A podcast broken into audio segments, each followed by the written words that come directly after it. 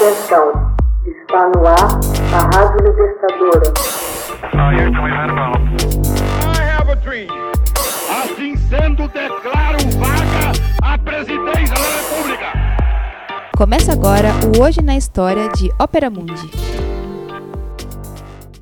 Hoje na história, 20 de dezembro de 1989. Os Estados Unidos invadem o Panamá. No dia 20 de dezembro de 1989, milhares de paraquedistas norte-americanos saltaram sobre o Panamá e derrubaram o governo do presidente Manuel Noriega. É a última das muitas intervenções dos Estados Unidos no que costumava ser o seu quintal, a América Latina. Quem autorizar a invasão? O presidente George Bush, pai, que os eleitores norte-americanos chamavam de Wimp, o fracote. O que fez Noriega para cair em desgraça com os norte-americanos? Noriega havia sido um assalariado da CIA. Ganhara 100 mil dólares mensais para entregar comunistas da América Central no período em que Estados Unidos e União Soviética estavam envolvidos na chamada Guerra Fria.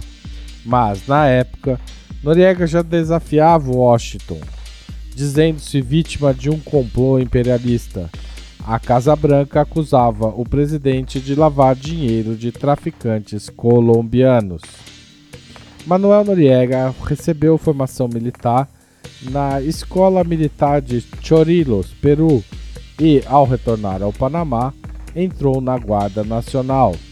Ligado ao golpe de Estado que derrubou o terceiro governo de Arias em 1968, foi recompensado e promovido a tenente-coronel. Seus contatos com a CIA se intensificam.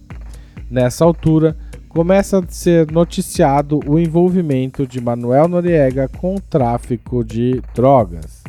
Em 1982, Noriega passou a chefiar o Estado-Maior do Panamá e se autopromoveu a general, com poder absoluto sobre o exército. Em 1984, o presidente ultranacionalista Arnulfo Arias vence a eleição presidencial. Noriega cancela o resultado e, para espanto geral, é apoiado pelos Estados Unidos. Na avaliação da Casa Branca, Arias ofereceria mais riscos aos interesses de Washington.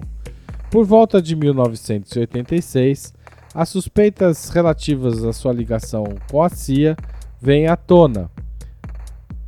O fato chega ao conhecimento da opinião pública, o que se constitui num grande embaraço para o governo dos Estados Unidos, então presidido pelo ex-ator Ronald Reagan. O envolvimento de Noriega com o narcotráfico internacional e a lavagem de dinheiro ampliam ainda mais o desconforto de Washington. Antes de ser vice-presidente de Reagan, George Bush havia sido diretor da CIA e, como tal, dirigiu diretamente os trabalhos do delator Manuel Noriega. Quando Noriega deixou de interessar aos norte-americanos, ele foi afastado dessa condição. Diante das evidências, das circunstâncias e do escândalo que ele criava, o presidente norte-americano George Bush aplicou a tradicional política para a região. Ordenou a invasão do Panamá na ação batizada como Operação Justa Causa. O objetivo era capturar Noriega. Noriega ficou escondido na casa de sua amante, Vicky Amado, até ser levado para a Anunciatura Apostólica na véspera do Natal. Lá, foi protegido pelo núncio Sebastiano Laboa, que aparentemente o convenceu a se entregar em 3 de janeiro de 1990. O ataque ao Panamá durou duas semanas e destruiu grande parte da capital do país, a cidade do Panamá. os bairros de baixa renda foram os mais prejudicados. Calcula-se que o número de panamenhos mortos na operação tenha chegado a 3 mil pessoas, a maior parte delas civis, moradores dessas regiões mais pobres.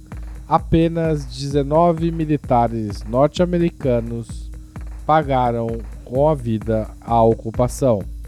Preso como bandido, Manuel Noriega foi levado a Miami e julgado.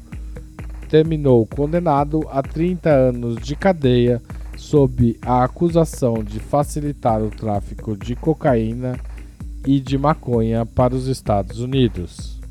Hoje na história. Texto original de Max Altman, locução de Haroldo Cerávulo Cereza. Você já fez uma assinatura solidária de Opera Mundi? Com 60 centavos por dia, você ajuda a manter a imprensa independente e combativa. Acesse www.operamundi.com.br/apoio.